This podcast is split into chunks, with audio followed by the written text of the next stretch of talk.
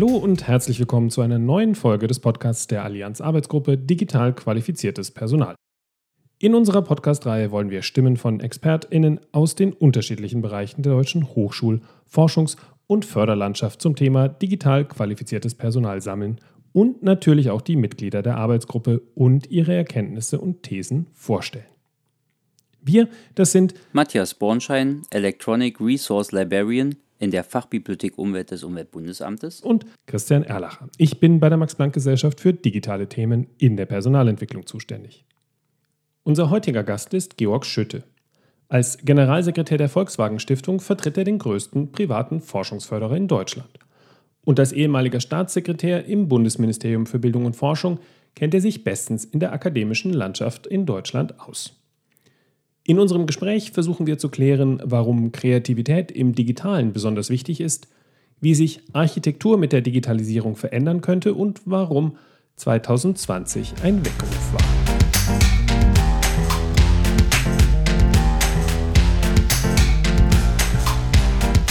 Hallo Herr Schütte, herzlich willkommen in unserem Podcast. Ähm, stellen Sie sich doch einfach mal ganz kurz selbst vor, wenn Sie mögen.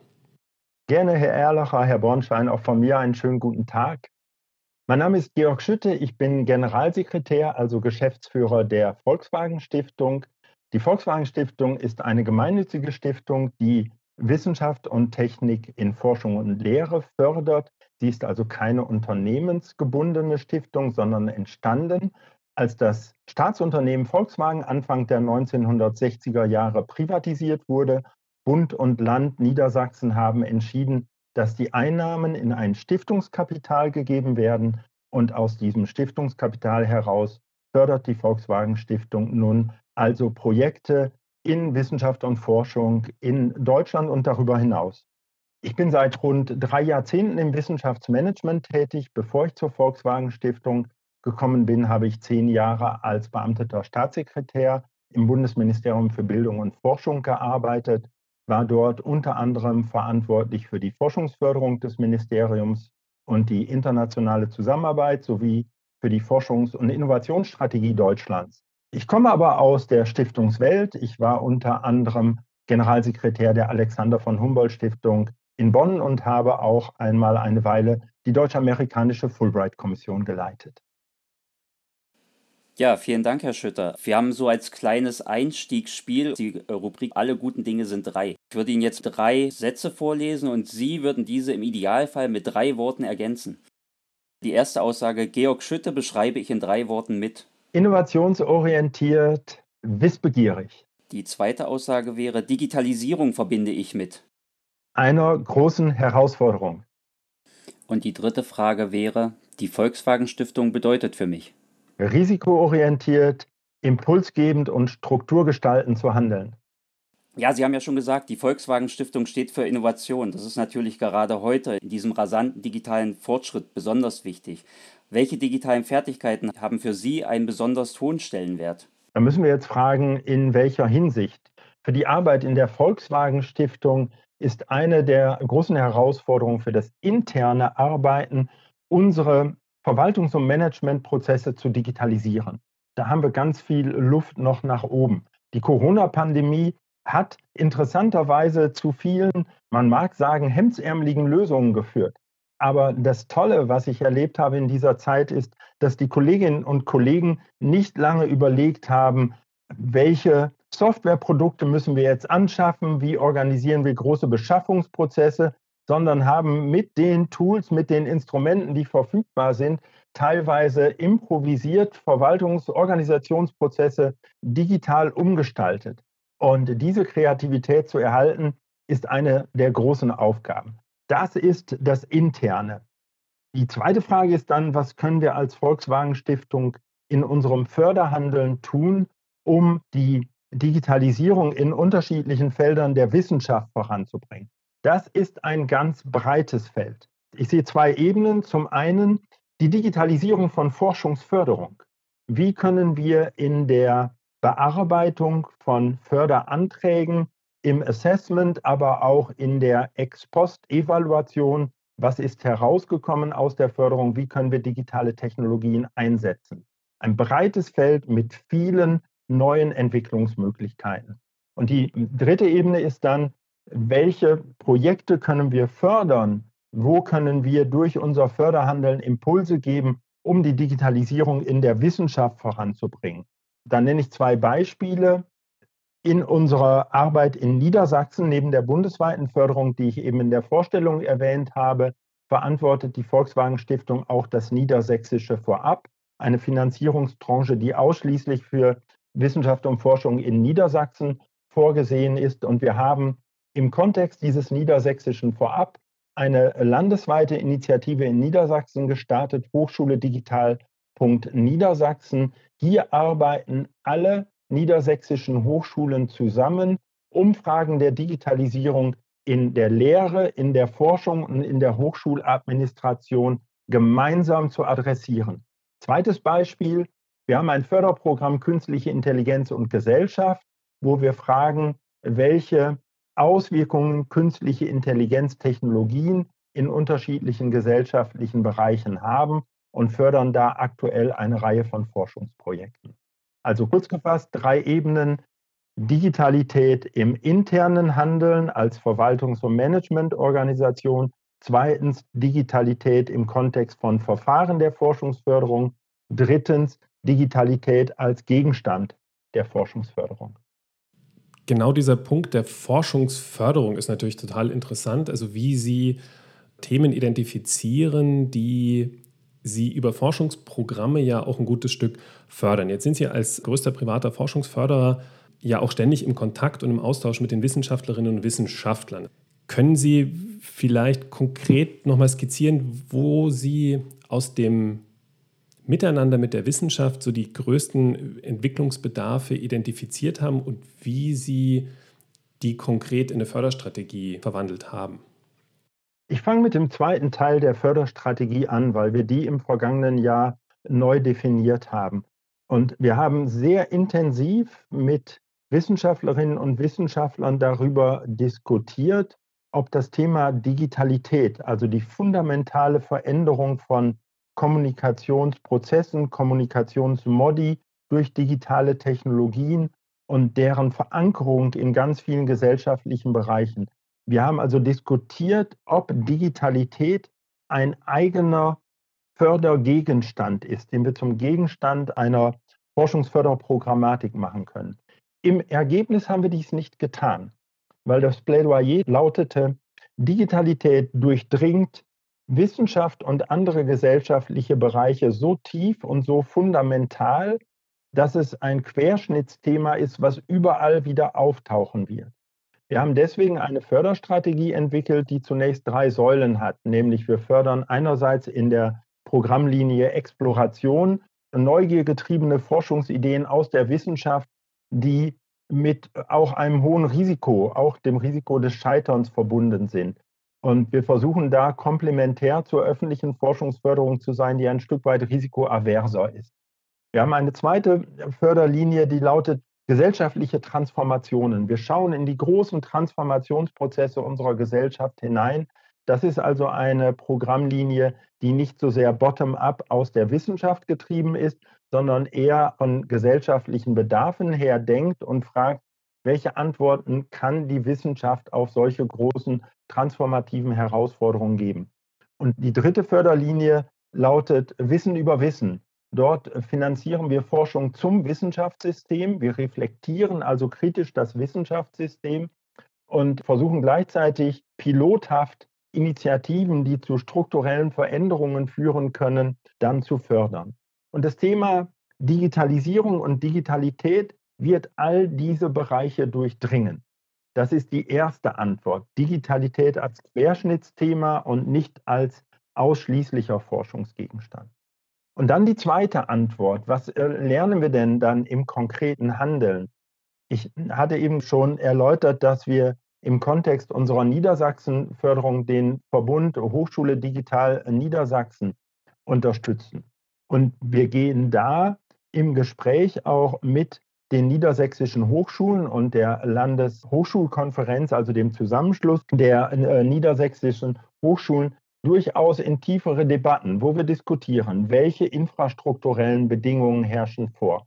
Wie kann man künftig Beschaffung von Hard- und Software so koordinieren, und jetzt nicht top-down, hier gibt es die eine koordinierende Einrichtung, sondern bottom-up, aus den Hochschulen getrieben, wie kann man Beschaffungsprozesse so koordinieren, dass man Hardware-Schnittstellen und Software-Schnittstellen so klein wie möglich hält. Muss jede Hochschule hier die technischen Voraussetzungen neu erfinden oder kann man im Zusammenwirken der Hochschulen hier, sagen wir, offensiver und gleichzeitig produktiver vorankommen? Was ist das Ziel über eine Standardisierung der Technologien, dann stärker auf die inhaltliche Ebene zu kommen? Und damit, zweiter Punkt, dann sind wir bei der digitalen Lehre. Neue Verfahren der digitalen Lehre und wir beginnen bei den Educational Resources und Open Educational Resources. Was kann man hier gemeinsam aufbauen? Wie schafft man eine OER-Plattform in Niedersachsen oder gar bundesweit? Das heißt, Lehrangebote konzipieren, aber auch dann Formen der Lehre, neue kommunikative Formate entwickeln, standardisieren, Qualitätsmaßstäbe entwickeln, ist eine zweite Ebene, die wir gemeinsam mit den Hochschulen dann adressieren. Und dann sind wir bei Themen wie digitale Prüfungen, Datenschutz bei digitalen Prüfungen, das Spannungsverhältnis von Datenschutz und Freiheiten von Forschung und Lehre. Wie kriegt man hier die unterschiedlichen Interessen zusammen? Also Diskussionen, die sehr ins Detail gehen. Was lernen wir dabei? Auch die Hochschulen sind teilweise Lernende. Wir sehen aber auch, unterschiedliche Entwicklungsstadien, wo Hochschulen voneinander lernen können.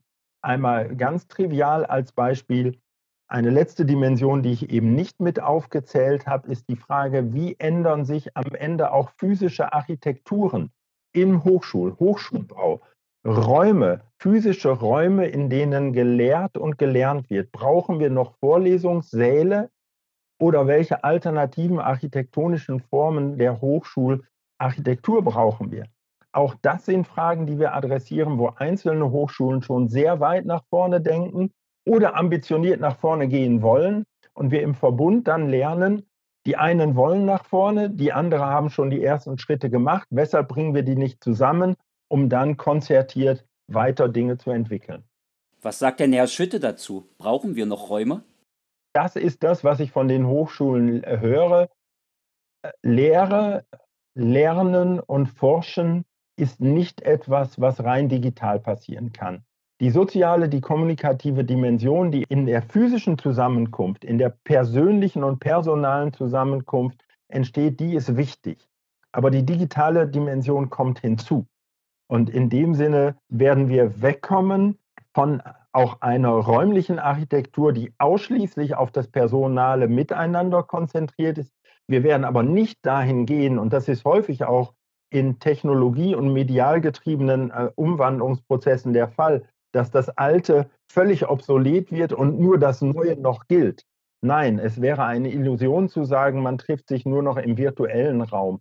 Es ist ein Dazwischen und es wird weiterhin das Alte in Kernformen geben. Es wird künftig auch die rein virtuelle Zusammenarbeit geben, aber dazwischen die Möglichkeiten neu auszuloten und die Räume im physischen und virtuellen Sinne neu zu gestalten, das äh, bleibt eine Aufgabe. Das muss ausgelotet werden, auch zum Teil ausprobiert werden. Da darf man auch mal daneben liegen.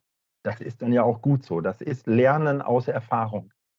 Wenn ich nochmal weggehen darf von der, von der Hochschule und hin zu der Forschungsförderung, haben Sie auch in der Bearbeitung der Anträge bzw. in der Begutachtung der Anträge Legen Sie da auch Wert darauf, wie mit digitalen Fertigkeiten umgegangen wird, wie mit digitalen Tools umgegangen wird in der Forschungsarbeit? Weil Sie sagten, Digitalität ist ja ein, ist ja ein, ein, ein Querschnittsthema, das sich durch alle Themenbereiche hindurchzieht. Äh, oder ist es heute einfach selbstverständlich, dass wissenschaftliche Arbeit einfach mit einer digitalen Qualifizierung, mit digitalen Skills einhergeht? Wir fragen momentan nicht ab, welche digitalen Skills eingebracht werden in einzelne Forschungsprojekte. Es sei denn, es sind solche, die bestimmte digitale Skills, digitale Fertigkeiten voraussetzen. Das ist das eine. Zum anderen aber ist das Thema Open Data, das heißt, welche Daten entstehen, wie werden sie aufbereitet, wie werden sie kuratiert. Das ist eines, was wir im Kontext von Open Science und Open Access mitverfolgen.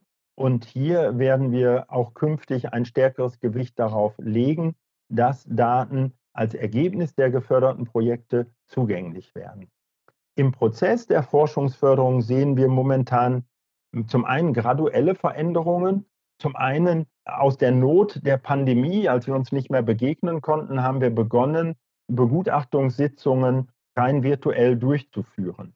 Und das ist ein Lernprozess, wo wir zum einen diejenigen, die begutachten, die Gutachtenden zusammenschalten, mit dem Vorteil, dass das international viel, viel einfacher geht.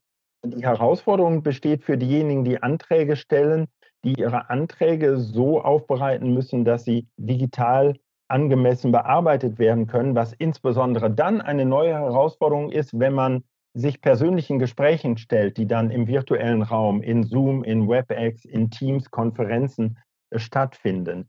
Wir sind noch einen Schritt weiter gegangen in unserer Ausschreibung für Zentren zur Wissenschaftskommunikationsforschung. Hier haben wir die Antragstellenden gebeten, neben schriftlichen Unterlagen und neben der Bereitschaft für die persönliche Diskussion, für den persönlichen Austausch zur Verfügung zu stehen, daneben auch noch ein Video vorzuproduzieren, das wir dann zu Beginn der jeweiligen Diskussion eines Antrages auch noch einmal mit gezeigt haben. Man mag sagen, das ist eine Spielerei und Videos sind jetzt nicht per se eine digitale Technologie. Sie können das ergänzen, aber es ist mehr eine komplementäre Funktion. Weiter und ich sage in gewisser Weise explorativer sind wir jetzt, indem wir einmal in einer Trockenübung mit einem kleinen äh, wissenschaftlichen Team aus Altanträgen, die wir anonymisiert haben, ein kleines Projekt gestartet haben, wie man nämlich künstliche Intelligenztechnologien einsetzen kann, um ein größeres Konvolut von Anträgen thematisch zu gruppieren und gleichzeitig daraufhin zu überprüfen, welche alten oder neuen Forschungsideen in diesen Anträgen enthalten sind. Wir versuchen also einmal zunächst retrospektiv, ohne äh, ein konkretes Förderinteresse, sondern mit dem Erkenntnisinteresse, wie kann man KI-Technologien nutzen. Da versuchen wir auszuprobieren. Haben diese Technologien das Potenzial, ergänzend zu dem bisherigen Peer-Review-Verfahren in der Begutachtung von Anträgen uns helfen zu können? Wir hatten ja im Vorgespräch auch darüber gesprochen, was sich in 2020 alles geändert hat. Und Sie haben jetzt schon häufig gesagt, das Ausprobieren haben wir vielleicht nicht neu gelernt, aber neu entdeckt in unseren allen Bereichen und vielleicht auch das Scheitern, dass wir das wieder neu lernen. Denken Sie, dass 2020 ansonsten noch neue Bedarfe oder Bedarfe geändert hat? Ich glaube, dass, dass die Krise nicht nur eine Chance zum Lernen war, sondern in der Tat auch ein Weckruf das Gefühl, was sich so in der öffentlichen Diskussion momentan ja bereit macht, sind wir in der Tat schnell genug? Sind wir in der Tat bereit genug, neue Technologien zu nutzen, zum Einsatz zu bringen? Diese Frage stellt sich allenthalben auch in der Wissenschaft und der Wissenschaftsförderung. Die eine Antwort, die man nicht nur für diesen engen Bereich, sondern ich glaube insgesamt für das Land geben kann, die, die lautet, wir sind ja gar nicht so schlecht gewesen. Wir haben ja gesehen, wie schnell wir in der Lage waren, tatsächlich Verfahren zu ändern. Und da gebe ich nur ein Beispiel. Als im März des Jahres 2020 wir in der Volkswagen Stiftung fast binnen einer Woche ins Homeoffice gegangen sind, wir hatten nicht genug Lizenzen für alle, um einen Zugriff auf unsere Server zu schaffen. Und wir haben das hingekriegt. Innerhalb von zehn Tagen hatten wir den Zugriff von daheim. Wir sind inzwischen so aufgestellt, dass wir komplett technologisch, aber auch von den regulativen Rahmenbedingungen her von zu Hause aus arbeiten können. Also das war ein Flexibilitätsschub, den wir in Kürze hingekriegt haben. Und da kann man, glaube ich, für viele Organisationen sagen, Chapeau, es geht. Und die nächste Stufe ist, das ein Stück weit in eine Systematik zu bringen. Und da ist viel Luft nach oben. Wir haben eben über die Hochschulen gesprochen. Ich glaube, auch da ist die Erkenntnis da, dass man in den Verfahren jetzt äh, schneller werden muss, dass man systematischer vorangehen muss, dass nicht jeder und jede das Rad neu erfinden muss, sondern dass im Zusammenwirken ein großes Potenzial liegt und dass das Zusammenwirken nicht äh, in erster Linie zunächst mal über lange Befindlichkeitsdiskussionen und Zuständigkeitsdiskussionen behindert wird, sondern mit einer gewissen Pragmatik man auch Dinge anfassen kann, die sowieso gemacht werden müssen. Ich glaube, diese Erkenntnis ist gereift und das Momentum müssen wir erhalten. Ja, jetzt haben Sie ja schon gesagt, dass äh, sich die Arbeit in der Volkswagen Stiftung geändert hat. Aber wie ist es denn mit den Kolleginnen und Kollegen? Sind die bereit für die Arbeit im Homeoffice? Zwei Beobachtungen. Die eine erst einmal im Hinblick auf arbeitsrechtliche regulative Rahmenbedingungen. Es gab eine große Bereitschaft in der Volkswagen Stiftung bei den Kolleginnen und Kollegen, unsere ganzen Arbeitszeitregelungen zu ändern. Wir haben komplett umgestellt auf ein Vertrauensarbeitszeitmodell. Wir erfassen die Arbeitszeit nicht mehr zentral, sondern lediglich noch individuell. Das heißt aber eine Herausforderung auch für die Führungskolleginnen und Kollegen auf unterschiedlichen Führungsebenen diesen Prozess zu gestalten, nicht mehr von der Zeit her zu denken, wann ist jemand äh, an einem bestimmten Ort, sondern von Arbeitsergebnissen her zu denken und auch neu die kommunikativen Abläufe in den Teams zu organisieren, die Abstimmungsverfahren zu ändern. Wir haben zweitens die Möglichkeit geschaffen, in der Abstimmung der einzelnen Arbeitseinheiten mobil zu arbeiten. Das heißt, es gibt momentan keine Vorgabe für einen Arbeitsort. Was interessant wird in der jetzigen Phase, wo das Zusammenkommen wieder stärker möglich ist, im 2- oder 3G-Modell, wie auch immer, aber die Möglichkeit, wieder zusammenzukommen, besteht. Es zeigt sich aber, und da ist die Volkswagen Stiftung nicht alleine, ich habe mich auch mit Kolleginnen und Kollegen im Stiftungssektor abgestimmt, es zeigt sich, dass die Möglichkeit des mobilen Arbeitens inzwischen auch nachgefragt wird. Was am Anfang eine notgedrungene Pflicht war, ist inzwischen eine eingeübte Möglichkeit, äh, deren Vorteile auch gesehen wird. Das heißt, ich gehe davon aus, dass wir nicht mehr zu einer 100% Anwesenheit in der Geschäftsstelle der Volkswagen Stiftung zurückkommen werden, sondern im deutlich zweistelligen Bereich weniger in der Geschäftsstelle anwesend sein werden. Das hat natürlich Folgen. Wie organisiert man am Ende eine, auch eine Geschäftsstelle? Wie viel Büroraum braucht man noch? Aber das soll momentan keine drohende Perspektive sein, sondern wir gehen auch hier äh, explorativ diesen Weg und schauen, wie es uns gelingen kann, also neue Formen der Führung, neue Formen der Zusammenarbeit und neue Formen des ortsungebundenen Arbeitens auszuprobieren. Was brauchen Führungskräfte heute konkret, um mit diesen neuen Anforderungen zurechtzukommen? An erster Stelle kommunikative Skills.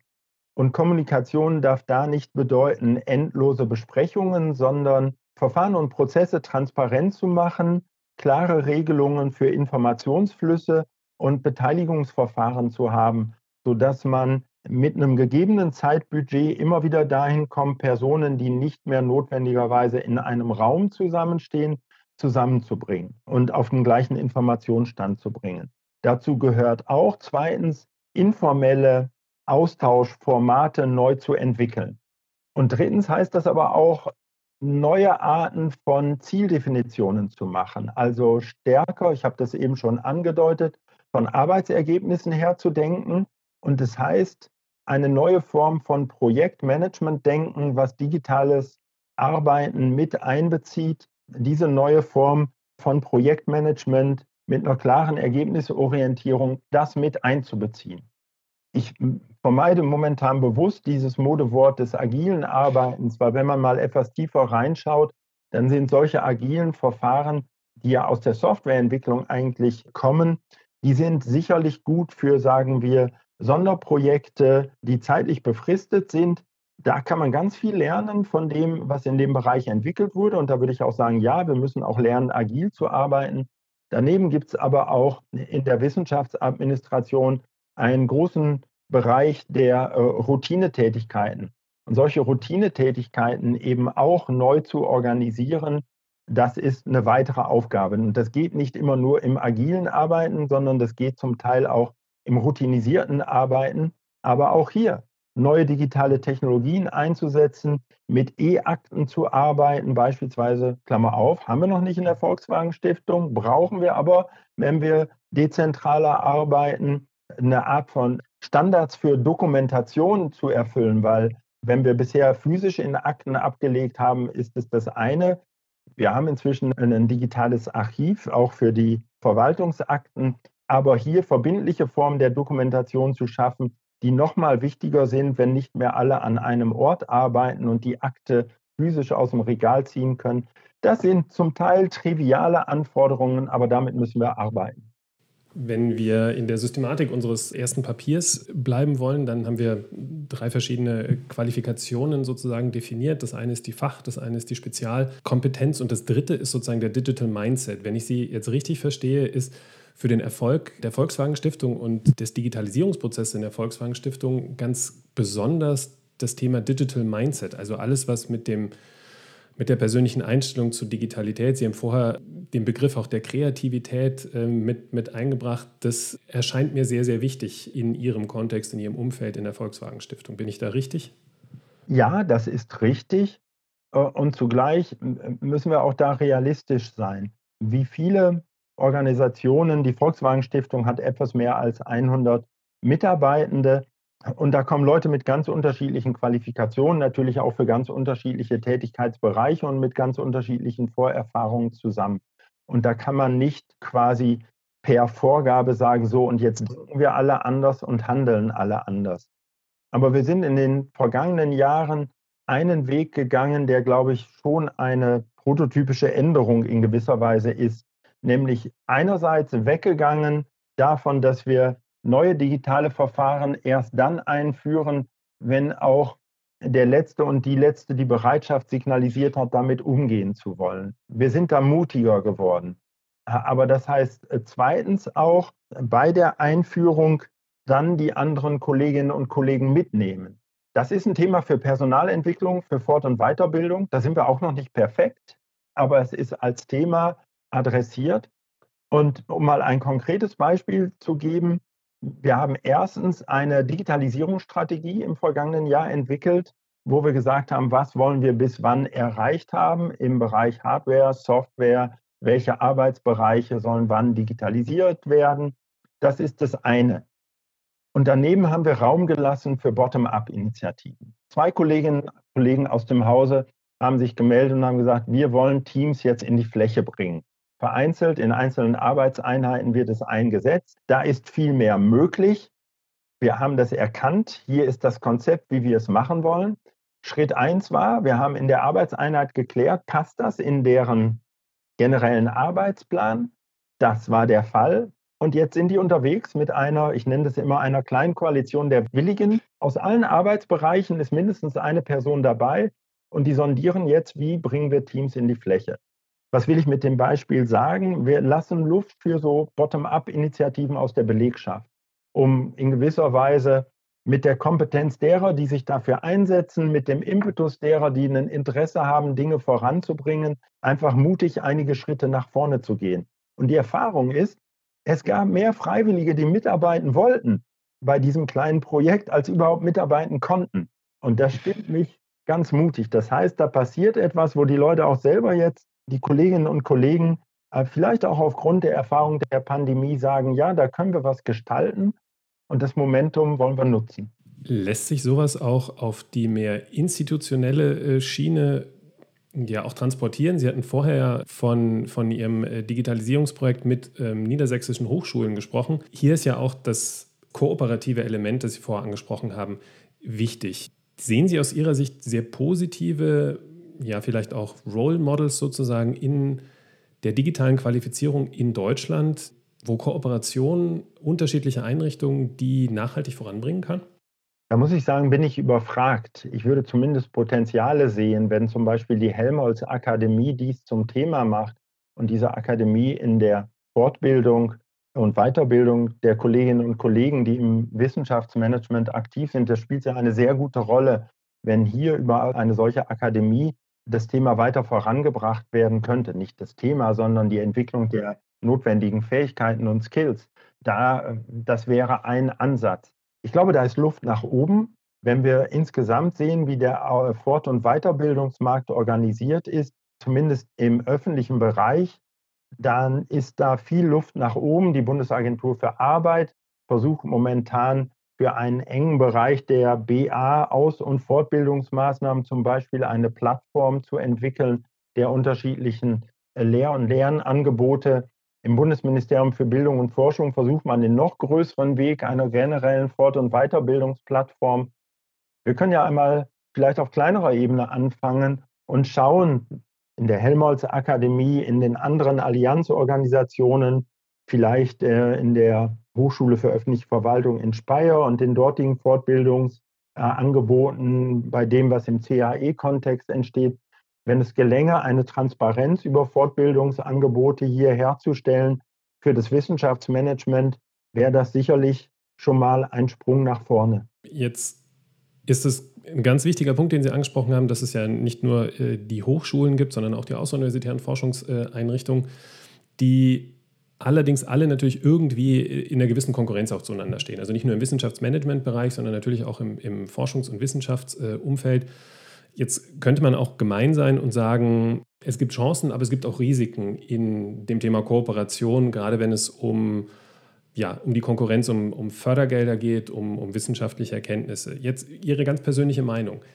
Gibt es mehr Chancen oder mehr Risiken, wenn man in dem Thema digitale Qualifikation eng kooperiert und stark miteinander arbeitet innerhalb dem Allianzkontext. Ich muss sagen, dass ich die Chancen-Risiken-Dichotomie da gar nicht akzeptieren mag. Ich würde eher äh, von Chancen und Notwendigkeiten sprechen. Es steht außer Frage, dass wenn wir nach äh, guten wissenschaftlichen Ergebnissen suchen, dann ist das immer eine Mischung von Konkurrenz und Zusammenarbeit. Die ist aber wissenschaftsgetrieben. Das ist einerseits, sagen wir, die Ingenuität, die Kreativität einzelner Wissenschaftlerinnen und Wissenschaftler, die eine tolle Idee haben, die verfolgen wollen.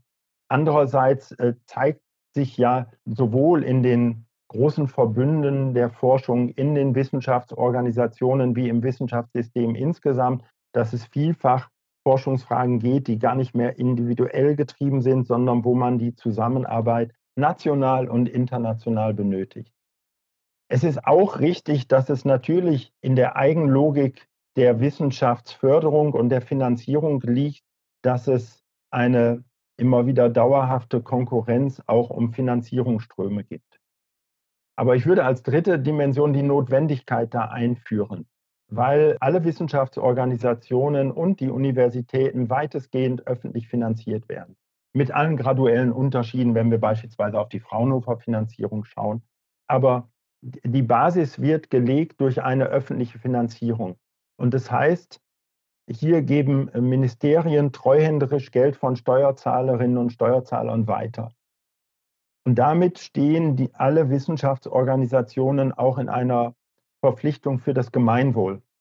Und in dieser Gemeinwohlverpflichtung sehe ich die Notwendigkeit, da zusammenzuarbeiten, wo man durch Kooperation in der Tat Synergien erzeugen kann. Was heißt das konkret? Im Bereich des Digitalen, da wo Hochschulen beispielsweise sich auf äh, Standardisierungen festlegen, weshalb können das nicht auch Wissenschaftseinrichtungen tun?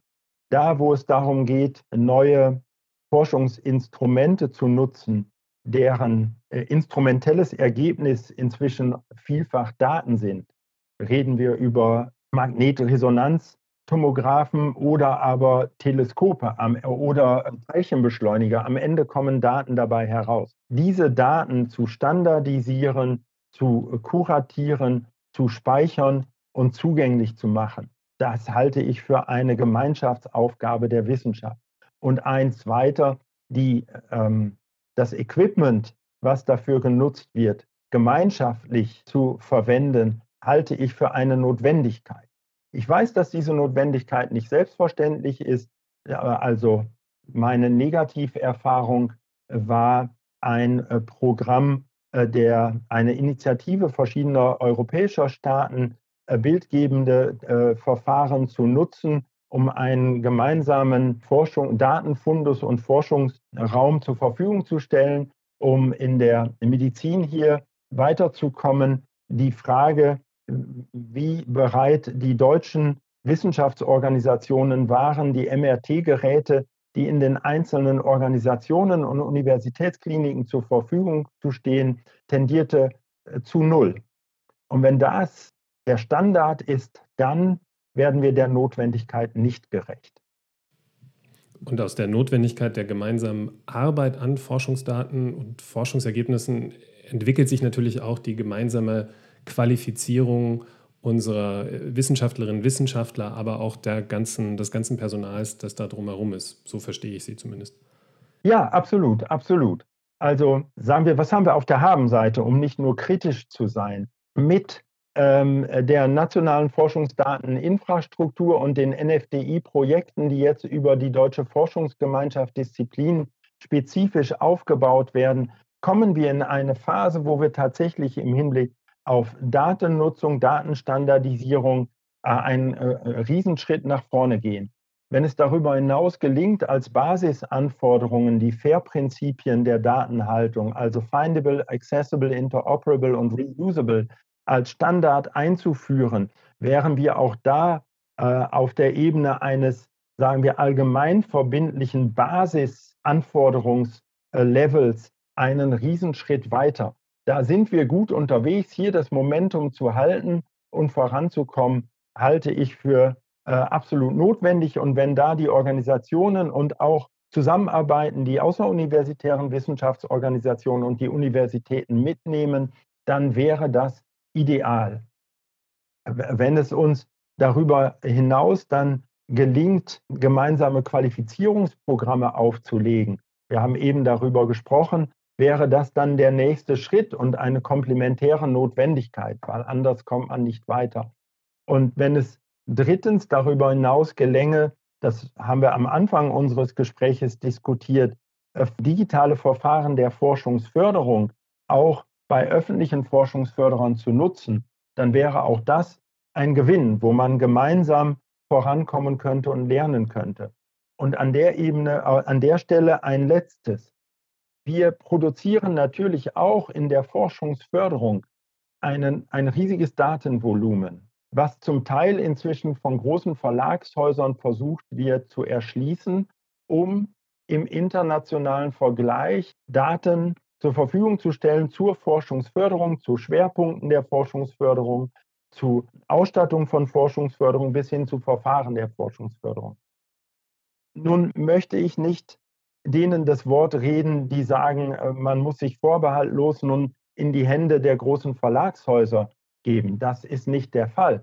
Aber einmal darüber nachzudenken, wie wir den Schatz der Daten, die wir in der Forschungsförderung selber kreieren, nutzen können, um selber daraus zu lernen, um gegebenenfalls Doppelungen auszuschließen, neue Schwerpunkte frühzeitig zu erkennen, sich abzeichnende Gebiete hinreichend früh zu erkennen, Schwerpunkte in einer Organisation mit zarten Pflänzchen des Handelns in anderen zu verbinden. Das ist ein Riesenpotenzial, was wir momentan nicht erschließen. Dies gemeinsam zu tun und dann auch auszuloten, wie weit man sich auch gegebenenfalls mit privaten Anbietern zusammenschließen will. Das kann man ja sehenden Auges tun und dann mit einem klaren Set auch eigener Interessen und Anforderungen. Das ist ein breites Feld, wo wir auch, wenn ich sage wir, dann meine ich sowohl private wie öffentliche Wissenschaftsförderer und die Allianzorganisationen im weitesten Sinne nehmen daran ja auch einen lebhaften Anteil, entweder weil sie davon profitieren oder weil sie als Akteure der Forschungsförderung beteiligt sind. Da können wir mehr machen, als wir zurzeit tun. Da würde ich gerne nochmal nachhaken. Welche Kompetenzen haben denn dann die großen Verlage, die uns auf unserer Seite fehlen? Die großen Verlage und Verlagshäuser sammeln seit einigen Jahren Daten von Forschungsförderern. Und ihnen ist es gelungen, auf europäischer und internationaler Ebene bis hin zu den USA Daten schon zusammenzutragen. Das heißt, auf einer ersten Ebene schon für internationale Vergleiche sind die Verlagshäuser besser aufgestellt, als ich es momentan für die deutsche Wissenschaft wahrnehme. Ich sage das mit der Vorsicht, weil ich nicht jede letzte Neuerung kenne. Ich sage es auch mit einer Vorsicht, weil ich nicht sagen will, man muss dann vorbehaltlos auf diesen Zug mit aufspringen. Aber zu überlegen, können wir auch von solchen internationalen Daten lernen, kann es uns beispielsweise gelingen, in Europa ein eigenes Datenset aufzubauen. All das sind Fragen, wo ich sagen würde, denen müssen wir uns öffnen. Das ist eine Debatte, die müssen wir führen, um dann auszuloten, welche Chancen liegen darin? Wenn es Risiken gibt, wie wollen wir damit umgehen? Aber insgesamt wäre es das Ziel, gemeinsam zu lernen und unsere Entscheidungen nochmal anders empirisch abzusichern und zu validieren. Zum Abschluss drei Fragen an Sie, die Sie diesmal nicht nur in drei Wörtern beantworten können, sondern gern ausführlicher. Welchen Skill würden Sie an sich verbessern? Umgang mit digitalen Verwaltungsprozessen. Ich bin viel zu papierbasiert und ich muss mich zwingen oder zwingen lassen, digitaler zu arbeiten. Ich komme gerade heute aus einer internen Besprechung, wo ich nach meinen Ferien mir jetzt vorgenommen habe und die Kolleginnen und Kollegen um Hilfe gebeten habe, dass ich in die hausinternen Besprechungen ab jetzt keine Papierakte mehr mitnehme, sondern nur noch meinen Laptop oder mein Tablet. Was bedeutet, dass wir für die hausinternen Prozesse jetzt in unserem Datenbankmanagementsystem jeweils elektronische Ordner anlegen, in denen die Sitzungsunterlagen hinterlegt werden. Welchen Skill oder welche Skills können sich denn andere von Ihnen abschauen? Ich glaube, kommunikative Führung, das, das ist der Führungsstil, der, der mir eigen ist. Ich kann auch nicht anders. Das heißt, ich versuche, die Kolleginnen und Kollegen im Hause auf den unterschiedlichen Führungsebenen dahin zu bringen, eigenständig Dinge voranzubringen. Und ich versuche durch mein kommunikatives Handeln ein Beispiel zu geben, wie es gelingen kann, die einzelnen Akteure mit ins Boot zu bringen. Aber das ist eine rein persönliche Perspektive. Wie oft ich daran scheitere oder wie oft dieses Verfahren nicht optimal ist, das werden Ihnen meine Kolleginnen und Kollegen sagen können. Danke. Und wir sind natürlich auch ein investigativer Podcast und es ist nichts privater als der Browserverlauf von jemandem. Und deswegen ist die letzte Frage, was haben Sie zuletzt gegoogelt? Ah, ich habe heute Morgen gegoogelt die Wahlprüfsteine der Hochschulrektorenkonferenz, wo acht Fragen an alle politischen Parteien gestellt wurden.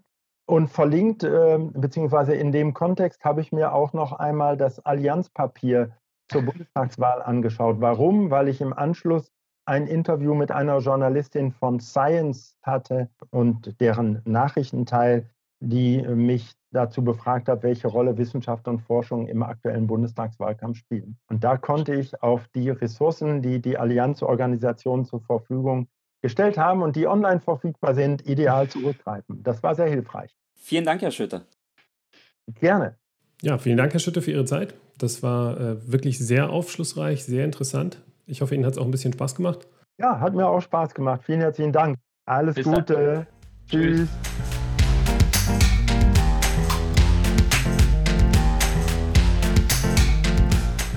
So vielfältig die digitalen Qualifikationen sind, so vielfältig sind auch die Stimmen unserer Gäste. Sie kommen aus Hochschulen, Universitäten, außeruniversitären Forschungseinrichtungen, von Stiftungen und Forschungsförderern. Natürlich finden Sie die Links zu den erwähnten Dokumenten und Ressourcen zum Nachlesen und Vertiefen in den Shownotes. Freuen Sie sich mit uns auf weitere Episoden dieses Podcasts. Ihre Hosts Matthias Bornschein und Christian Erlacher. Dieser Podcast wird mit freundlicher Unterstützung der Max-Planck-Gesellschaft realisiert.